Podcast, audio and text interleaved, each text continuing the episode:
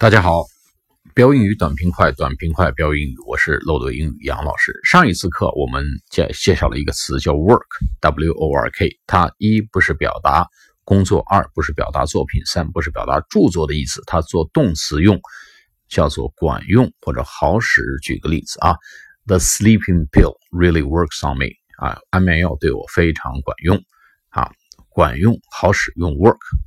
那么我们今天介绍另外一个。词组叫 be careful，c a r e f u l。我们字面的意思呢，我们原来在初中小学的时候甚至学过，叫小心点留神点那么语境是什么呢？我们当时学英语的时候，这个语境啊，叫做车要来了啊，car is coming，be careful 啊。然后这个玻子打呃玻璃打打碎了，桌子上的玻璃打碎了，the glass is broken，be careful，小心别拿着手。所以呢，经常是用来提醒小宝宝小心别磕着啊，别撞着，别碰着，别压着，别拿着。那这个意思呢是可以的，留神小心啊，身体上的伤害要注意。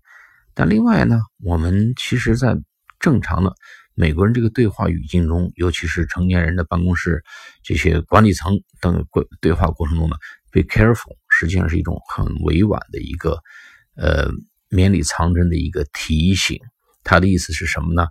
就是留神点儿别胡说八道；留神点儿别信口开河；留神点儿别无中生有；留神点儿别这个啊信口雌黄。所以呢，他有留神别乱讲话的意思。举个例子：Be careful. Are you complaining your boss? 或者 Are you complaining your boss？你小心点啊，别乱讲。你是在抱怨你老板吗？And be careful. I never said that. 你小心点，别乱说话啊，别信口开河。我从来没说过这个话。啊 Be careful. How do you know？你哎，小心点啊，别别乱下结论。你怎么知道的？你怎么知道？